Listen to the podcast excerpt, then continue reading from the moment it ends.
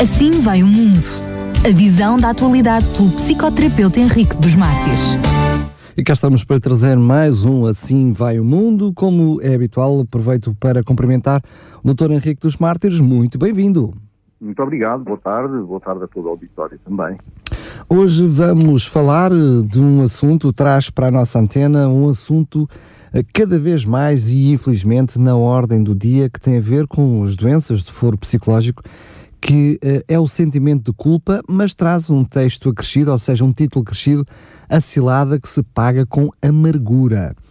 O que é que isto significa? exatamente, é isso que vamos tentar compreender, é isso que vamos eh, tratar no, no, no programa de hoje, porque na realidade nós vivemos num mundo onde as pessoas uh, têm uma visão muito limitada da vida e das coisas. Uh, aliás, dizem que as pessoas só veem 3 centímetros diante dos seus olhos que é a distância que separa a coluna dorsal do fim do abdômen. Então, isso é um mito que eu acho graça e, e, e condiz com a verdade. Porque essa, a, eh, verdade, a verdade é que essa visão limitada da vida de circunstâncias está de alguma forma vinculada ao sentimento de culpa que nós vamos tentar compreender neste programa. Uma das consequências do sentimento de culpa é que as pessoas fazem do outro um instrumento do seu prazer, do seu ganho. Ou seja, focam a atenção no lucro que o outro pode trazer o outro passa a ser, portanto, um instrumento do próprio lucro.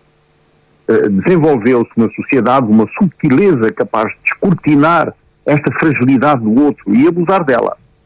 Essa fragilidade está ligada a dois fenómenos mentais, a culpa e a vergonha.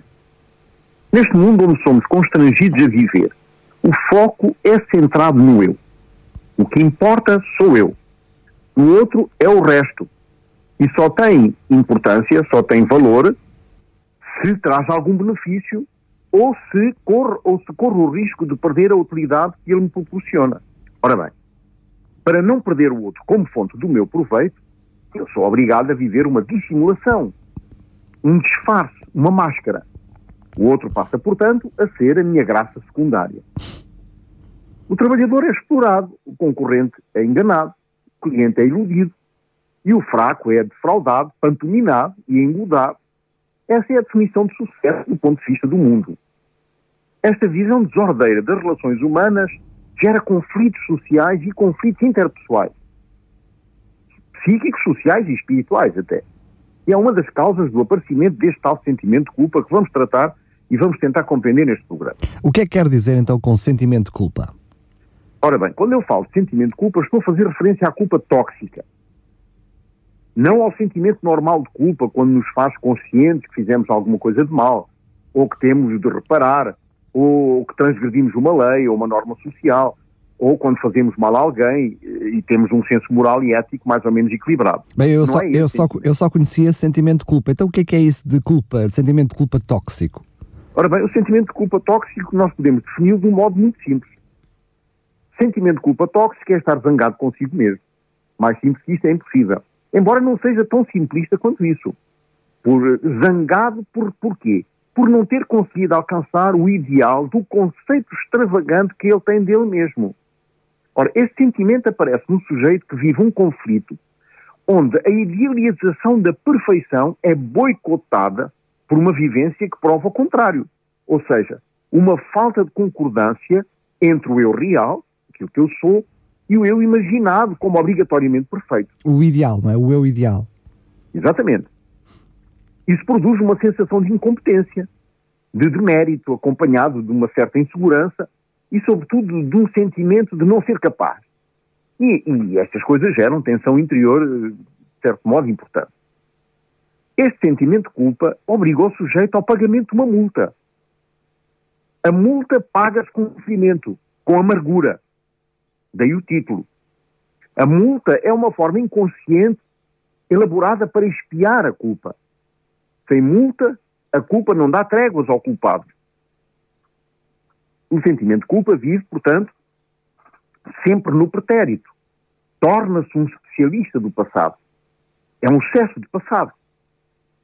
Vive sentenciado à prisão perpétua. A culpa persegue e exige permanentemente um preço pelo perdão uma sede insaciável de perdão que nunca alcança, porque o preço que a culpa exige para a expiação é muito elevado. A culpa gera pensamentos obsessivos, faz com que a pessoa tenha tendência a enganar, a esquecer-se de compromissos importantes, a sentir-se incapaz de tomar decisões, a ter medo de fracassar, medo de cometer erros, medo daquilo que os outros vão dizer, o que só por si já é gerador de ansiedade e por isso não se aventura a correr riscos, porque a ansiedade é um excesso de futuro, assim como a, a depressão é um excesso de passado e a felicidade seria um excesso de presente. A primeira reação de alguém com sentimento de culpa é a privação de atividades lúdicas. Aparece principalmente nos momentos em que poderia ter prazer. Nunca tem tempo, nunca pode. São os pretextos para não se divertir, pois a culpa lhe diz que não merece ter prazer. Com algumas variações, no momento em que o sentimento de culpa invade a pessoa, ela vai sentir um aperto no peito, tira o ar e geralmente fica lá como um espinho, um espinho fincado na pele, incomodando e fazendo de tudo para não ser esquecida. A culpa ama a nossa companhia e detesta ser esquecida. A culpa acredita que devemos ser punidos e chama a punição justiça. É assim que a culpa, sem culpa, nos faz sentir culpados. Como se pudesse apagar o erro cometido, o erro não resolvido, aliás. A culpa anda sempre com um chicote na mão e açoita permanentemente para não ser abandonada. Em terapia, por exemplo, quando a pessoa sente que a culpa está a incomodar menos, desiste, acabando por boicotar o trabalho terapêutico. É uma das multas a pagar para espiar a culpa que extermina paulativamente o sujeito. Outra multa que sai cara ao culpado chama-se procrastinação. Ou seja, deixar sempre para depois o que pode ser resolvido agora. Portanto, a culpa, de uma certa forma, boicota as coisas que obtivemos por vezes até com grande dificuldade. Sei lá, um casamento, um trabalho, um estatuto, ou mesmo a terapia. O sentir-se melhor leva a um questionamento inconsciente do que iria a pessoa fazer sem a sua amiga que a acompanha desde o berço, a culpa. a pessoa com sentimento de culpa procura normalmente a companhia de pessoas que a maltratam, que as humilham e as façam sofrer. É para alimentar é a culpa, não é? Porque é isso que sentem merecer, exatamente. Uma mulher casa com um homem alcoólico, que lhe bate, que a trata como lixo, que lhe diz não valer nada, que é uma estúpida, e ela não o deixa porque a culpa que carrega desfez, aniquilou e matou a sua autoestima. Quando finalmente se divorcia dele, casa com outro alcoólico, que a maltrata, que a chama de estúpida e que lhe diz que não tem valor. Os, sucessivos, os sucessivos relacionamentos roubam-lhe, portanto, a motivação para lutar, roubam-lhe o mérito vê-se privada da sua idoneidade, da importância de ser, da nobreza do existir, da afeição por ela mesma. Não sabe como viver sem ser vítima, sem se lastimar. A culpa torna-se na sua companhia predileta. É a sua dependência favorita. A culpa impede a pessoa de correr riscos por não merecer o sucesso. Não se arrisca porque se alcançasse o sucesso ficava ainda com mais culpa. É o medo do êxito. Quando tem êxito, sente-se indigna e, ao invés de sentir bem, fortalece ainda mais a ideia de que se conseguiu foi por acaso, o que reforça a crença negativa que tem dela mesma. A pessoa com culpa repudia antes de ser repudiada. É outro preço a pagar pela multa.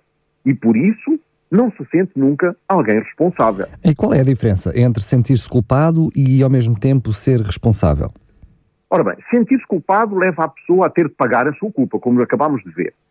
Quando sofre, já está a pagar a culpa. O sofrimento, a amargura, é o preço indispensável para pagar esta tal multa. Por outro lado, ser responsável é assumir as escolhas, as decisões e as consequências dessas decisões. Espiar culpas não produz mudanças numa pessoa.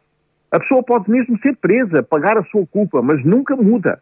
Ou seja, nunca se torna uma pessoa responsável da sua própria vida.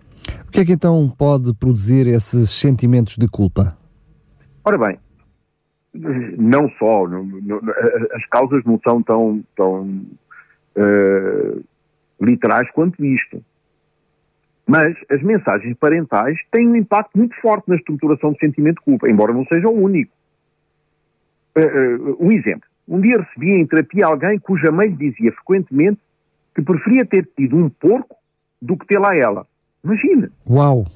Porque pelo menos podia ter criado o porco e o ter vendido. Impressionante. Dizia várias vezes que ela só tinha existido para lhe arruinar a vida. E isso criou nela um sentimento de culpa muito forte, ligado, aliás, a um sentimento de vergonha que nós já vamos ver mais à frente. Essas mensagens terríveis são um dos principais fatores organizadores do sentimento de culpa. Infelizmente, em certas religiões, o sentimento de culpa também é inculcado às crianças até, através de mensagens que fazem recair sobre a criança o sentimento que, afinal de contas, ela é responsável pelos males que acontecem ao seu redor. Se não comes, Deus vai ficar muito triste contigo. Estás doente porque Deus está zangado contigo. Vê quantos meninos passam fome em África e tu deixas comida no prato. Estas mensagens. Deus está muito zangado contigo. Ora, conta-se até que um dia um menino não queria comer a sopa. A mãe disse-lhe que se ele não comesse a sopa, Deus iria ficar muito zangado com ele. Foi-se deitar sem comer a sopa. No meio da noite acorda com uma grande tempestade lá fora, trovoadas e relâmpagos intensos. Olhando frustrado para a janela, replicou: Tanto barulho por causa de uma sopa. Outro preço a pagar pela culpa é o desejo de seduzir. O desejo de agradar a qualquer custo, com a função de não perder o amor do outro. Claro. Desejar agradar, desejar seduzir, é uma espécie de escravatura. Crescer é de centrar-se do poder do outro e sentar-se e centrar-se nas suas necessidades próprias. É não desejar amar para ser amado. Crescer é renunciar a este desejo de ser amado. Como é que surge essa necessidade visceral de, de agradar? Ora bem, surge no momento em que, para a nossa sobrevida física, veja como é tão arcaico, estávamos dependentes de quem nos provia os bens necessários para a vida. Nessa altura, portanto, quando éramos ainda muito bebés, integramos a ideia, inconsciente, é evidente, que se não agradássemos aos nossos pais, corríamos o risco de ser abandonados e de morrer. E guardamos assim traços menésicos desse desafio de sobrevivência. Mesmo que muitas vezes, uh, isso também é dito, não é? Muitas vezes temos pais a, dar esse tipo de mensagens aos filhos. Exatamente. Vou-te deixar à porta de um lar, vou-te deixar no orfanato. Ou seja, uh, apesar de haver um sentimento inconsciente, muitas vezes os pais ainda vão recalcar esse sentimento nas crianças, não é? Sem dúvida, durante toda a vivência da criança, mas nós aqui estamos a falar de uma fase muito mais arcaica, em que ainda as coisas eram totalmente inconscientes, em que, em que a criança ainda não tinha consciência de nada, Exato. em que a criança ainda não tinha um eu estruturado, ainda não tinha consciência do que se passava à volta dela. Uh, mas, mas ela, mas ela, ela, ela sentia que não havia que, que, que os cuidados os bens que eram, que eram necessários para a vida não eram otorgados de uma forma correta. Ela sentia isso, mas não sabia colocar palavras. E tinha medo. Medo de quê? Medo de morrer, medo de ser abandonada. Isso é terrível.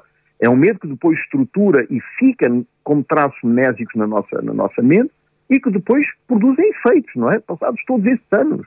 Ainda temos que, se não formos amados, ainda tememos isto. Tudo se desmorona à nossa volta porque temos medo de morrer de fome e de sede de, de, de amor e, e, de, e de cuidado e de atenção. No entanto, cria-se na mente uma lacuna entre o desejo de agradar para não perder o amor do outro e o sofrimento psíquico causado pela frustração de nunca se sentir realmente amado como desejaria ser. Isto nunca é possível. Portanto, nós projetamos nos outros a imagem idealizada de um familiar que não correspondeu nessas idades bem arcaicas às nossas múltiplas tentativas de sedução. Tanto nas primeiras fases da nossa vida, nos primeiros anos de vida. Teria sido um pai, uma mãe, uma avó, um avô, um irmão, um primo, a quem nós tentámos seduzir e que nos, que nos, que nos uh, uh, abandonou, de certo modo, ou criou essa, essa, esse, esse, esse tipo de idealização negativa da relação que nós temos com, com, com, com essas figuras parentais. Portanto, ao introjectar essa imagem de um eu ideal falido, que é o eu que não merece ser amado, e que para consegui-lo tem de amar primeiro, surge o desejo de impor o nosso amor a despeito do outro. Ora, esta atitude torna a pessoa intrusiva, induz um ideal do eu inatingível, uma expectativa frustrada e contaminada de ganhar o outro pela sedução pelo suborno afetivo. São os jogos de, de, sedução que conhecemos em vários tipos de relacionamento falhados? Exatamente, esses jogos de sedução são caros e exigem um investimento manipulatório intenso e sem fim. Ora, este investimento enfraquece os nossos mecanismos de adaptação e estabelecem paulatinamente um estado de insatisfação interior que conduz à depressão forçosamente. De qualquer forma, haverá sempre uma distância entre aquilo que somos e aquilo que os outros percebem de nós. Quanto mais próximos estivermos daquilo que somos, sem máscara, sem desejo de parecer, menos este desejo de amar para ser amado será patente e maior será o prazer de viver. É o que caracteriza a pessoa carismática. Carisma é uma habilidade inata de alguns seres humanos de conseguir encantar, persuadir, fascinar ou seduzir um outro indivíduo através unicamente da sua forma de ser e de agir e de estar. Ora, existe a ideia de que renunciar o eu conduz ao bem-estar interior e que é uma das características de um bom cristão. Mas isso é impossível. Não se pode renunciar ao eu. Como desistir do eu? Como largar o eu? Como renunciar ao desejo de ser? Se deixa de usufruir do eu, o que lhe resta da existência? Rejeitar e abandonar o eu é rejeitar-se a si mesmo, é abandonar-se a si mesmo ao sabor do desejo do outro. Desejar é a capacidade de escolher e dar respostas à satisfação de uma necessidade. É o que estabelece o sujeito como indivíduo, como ser. Ora, renunciar ao eu é anular-se a si mesmo, num exercício de autoextermínio. É clivar-se numa, numa, numa anulação da sensação de estar vivo. Como aceitar esta coisa estranha que é saber sem saber? Ora, renunciar ao eu gera um vazio que parece localizar-se na própria ideia de ser, o que acarreta numa falta de consistência da imagem física e numa percepção de futilidade e indiferença contra as próprias ações. Não se pode renunciar ao eu, é impossível. Agora, o que, o, o, o, o que é desejável do ponto de vista cristão é a renúncia do ego, do egoísmo, de um ego dominador. Ao renunciar ao ego, a este egoísmo humano, o meu eu, aquilo que eu sou, coloca o outro no lugar de ser real e não na expectativa de um ser excelente, imaginado, segundo a minha intoxicada expectativa de perfeição. Portanto, a renúncia do egoísmo produz uma renúncia do desejo de sedução, produz uma renúncia do desejo de agradar o outro e dá lugar a um imperativo de dizer sim quando quer dizer não, ao desejo de ser amado, custa o que custar. Quais são as vantagens dessa, de renunciar a essa sedução? Ora bem, primeiro, a possibilidade de se recentrar. Isso faz com que a pessoa se centre da focalização sobre a reação do outro, sobre aquilo que a outra pessoa pensa, se o outro gosta ou não gosta, transformando num autêntico camaleão. Portanto, a pessoa tenta adaptar o discurso e o comportamento à reação do outro. Ora, fecha a possibilidade de se recentrar. E está num permanente reajustamento comportamental para agradar o outro, independentemente do seu desejo e da sua opinião e da sua necessidade. Segundo lugar, dá a possibilidade de ser mais livre, como é evidente. Quando tento seduzir o outro, estou dependente da sua reação, da sua boa vontade de aceitar a minha tentativa de sedução ou não. Todo conquistador vive dependente daquele que o escuta.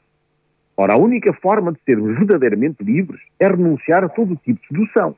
É renunciar ao desejo de agradar a todo Terceiro lugar, uma melhor estima pessoal porque ela é fundada sobre os meus, os, os meus critérios próprios, os meus valores pessoais, e não na reação e nos critérios dos outros. Em quarto lugar, diminui a ansiedade. Esta ansiedade que está ligada à preocupação do se e autoriza o preâmbulo do ser, possibilitando o princípio do quero e facilita o advento do existo e por isso constrói a firmeza do permaneço. Ora, o Sol irradia a sua luz, qualquer que seja o número de planetas que orbitam à sua volta se não houvesse nenhum planeta à sua volta, ele continuava a irradiar a sua luz. O Sol não está minimamente preocupado se alguém gosta de receber a sua luz ou não. Continua a beneficiar o planeta do calor, da energia e da vida, independentemente de alguém se encontrar numa cava a 30 metros de profundidade. Uma pessoa que irradia não se importa se alguém recebe ou não a sua luz. A lua não irradia, ela brilha. Muitas vezes desejamos brilhar face aos outros.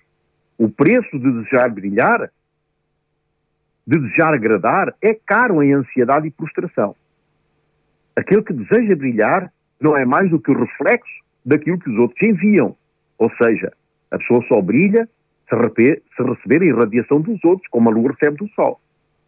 Só quando deixa de se preocupar se brilha ou não, ela se torna irradiante. Não se importa se os outros recebem ou não a sua luz, tal como o sol. Ela irradia, porque não depende dos outros para brilhar. Em quinto lugar, desenvolve eficácia. A tentativa de agradar a todos é um empreendimento falido e cansativo. Perde a eficácia. É muito mais eficaz irradiar do que brilhar, como já vimos. Dizer sim a todas as reivindicações neuróticas e a, todo, e a todos os pedidos, a despeito do meu desejo pessoal, é uma diligência ineficaz. Não existimos para agradar aos outros, mas para a satisfação dos desejos pessoais, que são o motor da existência. Eu sou porque desejo. Sem desejo não sou nada. Sem desejo a existência se reduz a um caos interior, fragmentado na dispersão dos delírios e alucinações existenciais patológicos. Se os meus desejos estiverem ao mesmo tempo em conformidade com os desejos e pensamentos de Deus, na excelência da existência, então teremos um ganho inestimável. A estima dos outros será recompensa pelo facto de ser e não de parecer. Em sexto lugar, engrandece a autenticidade. Não sentimos mais o desejo de embelezar a realidade. Identificamos-nos à vida do modo como somos realmente. Aceitamos as nossas fraquezas, não tentando escondê-las. E isso é um grande ganho da economia psíquica. Embelezar a realidade faz-nos entrar, faz entrar na espiral da aparência, faz-nos entrar na espiral do não ser. Ora, a manutenção de uma imagem fabricada, idealizada, tarde ou cedo alguém vai encontrar a falha e fará uso dela. Podemos estar certos. Além de criar uma brecha na personalidade. Ninguém é perfeito. E os perfeitos são insuportáveis.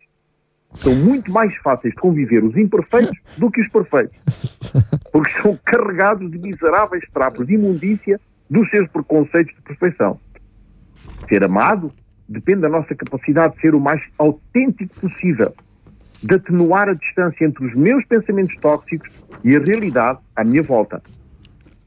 Em sétimo e último lugar, permite a construção de relações verdadeiras, baseadas no encontro de realidades e não de imaginários, circunstâncias e não de imagens idealizadas, de palavras construídas para agradar, de comportamentos para fazer o outro se sentir amado enquanto a própria pessoa se sente miserável. Por isso, é importante amar-se para poder amar os outros em verdade. Quanto menos desejamos seduzir, mais o outro nos aprecia. Oh, oh, Dr. Henrique dos Martins, como nos podemos então libertar desse sentimento de culpa? O que faz com que certas pessoas não consigam resistir a essa tentativa de manipular o outro? Ah, ora bem, vamos, vamos tentar compreender o seguinte.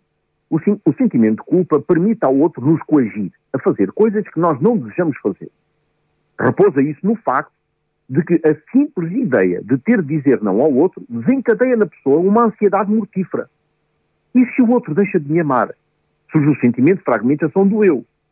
A pessoa fica num estado de instabilidade psíquica capaz de, capaz de causar grande desconforto. Em primeiro lugar, para evitar isso, portanto, para, para que nós nos possamos libertar desse sentimento de culpa, em primeiro lugar é necessário fazer uma distinção entre eu sinto-me culpado e eu sou responsável. A culpa paralisa, bloqueia, impede o avanço, dificulta a reparação. Porque na maior parte dos casos, eu sinto-me culpado, mas não sou culpado. O culpado fica estagnado no erro, fica a remoê-lo, a martirizar-se sem conseguir sair dali. O responsável, aquele que tem consciência de que não é culpado, não fez culpa nenhuma, não fez nada que, que possa justificar, olha para o erro, tenta compreendê-lo e percebe ainda que se foi responsável por ele, também é responsável pelo seu reparo ou pela mudança. O culpado desespera quando vê como a sua casa está desarrumada e fica a maltratar-se por ter deixado de chegar a esse ponto. O responsável entristece com a desarrumação, é evidente. Mas agarra em si próprio e começa a peça a peça a arrumar a casa. Ora, sentir-se culpado significa considerar-se culpado com base no seu próprio sistema de valores que por sua vez é determinado pelas crenças negativas a seu propósito. A maioria das pessoas tende a considerar-se culpados, embora na realidade elas raramente o sejam. Sentir-se pesado na vida é sinal que a pessoa está a usar uma máscara, um eu mascarado. Aquele eu que tenta a todo o custo ser perfeito para o outro. Se prestarmos bem atenção, vamos perceber que muitas das culpas que sentimos se devem a, tal, a esse tal eu mascarado. E não são culpas reais, senão culpas imaginárias. Toda vez que nos sentimos culpados por não ter sido perfeitos, por ter errado, por ter falhado, para o outro, estamos a viver uma culpa imaginária. Quando nos sentimos culpados porque, estamos, porque nos estamos a divertir, enquanto a nossa mãe, por exemplo, está sozinha em casa, essa é uma culpa imaginária. Temos o direito de nos divertir, e termos a nossa própria vida. É esse tal eu mascarado que não consegue lidar com a sensação de ter de frustrar o outro e que coloca os outros sempre em primeiro lugar. Assim, temos de aprender a reconhecer as culpas imaginárias e a livrar-nos delas. Nunca conseguiremos ser perfeitos ou nunca conseguiremos ser aceitos por todas as pessoas. Precisamos nos permitir ser simplesmente quem somos e aceitar que isso inclui alguns erros. Como é que podemos então crescer sem cometer erros? Outra diferença importante é entre sentir-se culpado ou ter um sentimento de vergonha. Há a vergonha saudável e a vergonha tóxica. Qual a diferença? Ora, sentir vergonha tóxica está ligado às mensagens virulentas, como nós vimos, que recebemos das pessoas significativas nos nossos primeiros anos de vida. Essas mensagens são particulares, porque elas proferem críticas exageradas de forma a fazer com que a criança acredite não ser digna de ser amada. Isto é terrível. Ser ignorado em momentos importantes ou viver uma rejeição real ou imaginária também pode iniciar um quadro de vergonha. Tornam-se, portanto, crianças assustadas e desenvolvem uma vergonha tóxica. Mas o pai ou a mãe, que teve também um pai ou uma mãe desumanos que faziam a mesma coisa, levam consigo a repetição da mesma história de dor, medo e susto, e transmitem de uma forma compulsiva aos seus filhos. É a transmissão transgeracional. Foi-nos imposto um julgamento negativo com respeito a certas situações nas quais não éramos culpados, o que produz uma desvalorização ao nível da nossa essência, que faz com que sejamos habitados por um sentimento de vergonha tóxica. A vergonha tóxica destrói a vida. É uma experiência muito dolorosa, uma ferida profunda, sentida dentro de nós, que nos separa de nós mesmos e dos outros. Faz-nos rejeitar a nós mesmos. E essa rejeição requer um disfarce, uma dissimulação. Isto acontece tanto no doutor como no ilustrado, tanto no rico como no pobre, tanto no poderoso como no impotente. A vergonha saudável, por outro lado, ajuda-nos a perceber os nossos limites mantém-nos firmes, auxiliando-nos a ver a luz amarela que indica a nossa limitação. Mostra-nos mostra que não somos deuses, que cometemos também erros, mesmo sendo sábios, e cometemos outros erros ainda, mesmo quando nos tornamos ainda mais sábios. Daí precisarmos de ajuda. A pergunta é a seguinte: aceitamos nós ser ajudados? Aceitamos a nossa limitação? Ou temos vergonha de ter vergonha? Vergonha aqui significa limitações, falhas, erros. Não é vergonhoso comer, cometer falhas, quando fizemos o nosso melhor. Mas repetir os mesmos atos errados e esperar resultados melhores, isso é insanidade. A culpa pode acompanhar o sentimento de vergonha quando esta considerar que todos os seus defeitos são da sua inteira responsabilidade. Vergonha, inicialmente, é vergonha dos outros, do que os outros vão pensar ou falar. Vergonha do julgamento dos outros. É uma relação entre o eu e os outros. Quando os valores sociais já estão apreendidos e dentro da pessoa, a vergonha também se torna desvanecida por si mesma. A regra da vida é esta.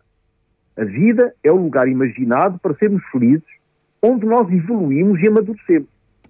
Quando somos neuróticos, imaturos e pouco evoluídos afetivamente, temos como consequência sofrer. Sofrer talvez no caminho certo, na direção correta, porque isso alivia a dependência dos outros e ajuda-nos a ser pessoas mais responsáveis. Um passo importante é definir o fator mínimo. Ou seja, definir a atitude mínima, a prioridade central, o comportamento melhor e mais adequado do momento preciso. O fator mínimo serve para tirar as pessoas da confusão mental que elas criam ao tentar encontrar opções defensivas que supostamente diminuirão o seu sofrimento ou o seu desconforto. As pessoas irritam-se facilmente no trânsito elas estão treinadas para valorizarem e remoerem todos os incidentes negativos da vida. Isto desgasta, gera ansiedade e irritabilidade. O fator mínimo diz respeito à parte central da escolha da pessoa. Se a pessoa come, o fator mínimo é apreciar, é sentir o paladar. o fator mínimo é aquilo que gera mais satisfação, porque gera comportamentos e ações eficientes e grandes aprendizados. É o viver o presente, apreciando o que de agradável nos propõe por outro lado, quem tem paz no coração tolera os incômodos e às vezes nem percebe a sua existência. É importante aprender a tolerar o desconforto e, com isto, manter a sua mente serena e focada no que é nobre e não no que é negativo. Se o trânsito está complicado, foca a minha atenção em coisas que me trazem uma sensação de prazer. Uma música, o ar fresco do dia, o, o facto de estar vivo. Constitui o binómio entre a satisfação versus a irritação. Isso é o fator mínimo.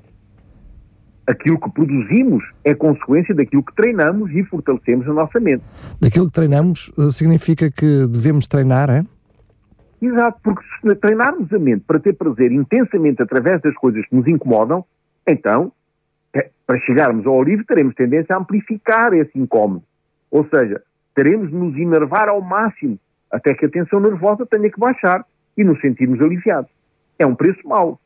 Estar atento ao incómodo, deixá-lo dominar a mente, amplificá-lo para conseguir o alívio, é desgastante. Mas esta é a vida que mais e mais pessoas estão a escolher. Ao contrário, a mente treinada para a serenidade, mesmo, mesmo nos momentos em que normalmente estaríamos tensos, é um ganho absoluto. Sempre existe algo sereno no meio de uma tempestade, nem que seja o brilho da lua na noite escura. É uma questão de foco. Se foco a minha atenção na tempestade, vou colher tempestade mental. Se foco a minha atenção na brisa, vou colher serenidade. É o fator mínimo. Então qual é a diferença entre aquilo que é o ego, não é? O egocentrismo e aquilo que é eu ter uma boa autoestima? Ora, eu tenho uma boa autoestima porque conheço os meus valores e os meus defeitos e aceito os meus limites. E, e, por outro lado, deposito a minha confiança em Deus, que me ofereceu o seu filho, para que eu mereça a vida que lhe pertencia.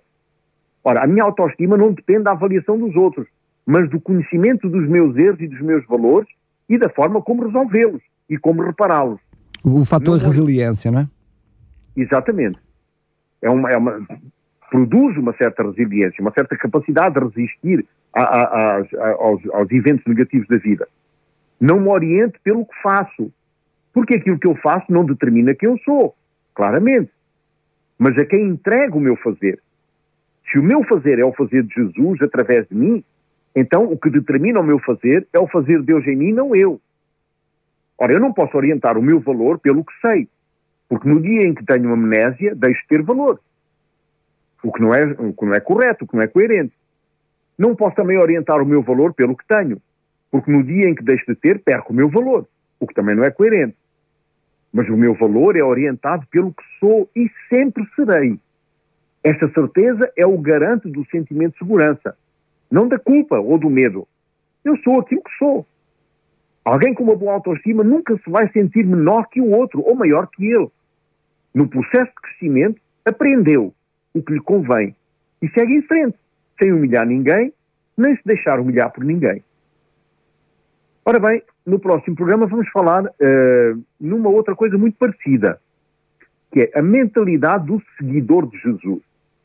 Como pensa, como elabora o processo decisional, como essa mentalidade tem uma influência positiva nos relacionamentos interpessoais e como essa mentalidade me ajuda a sentir-me seguro e em paz comigo mesmo e também com os outros. É isso que vamos ver no próximo programa. Por outras palavras, que me ajuda a ter uma melhor autoestima, não é? Exatamente. não sendo aquilo que nós somos.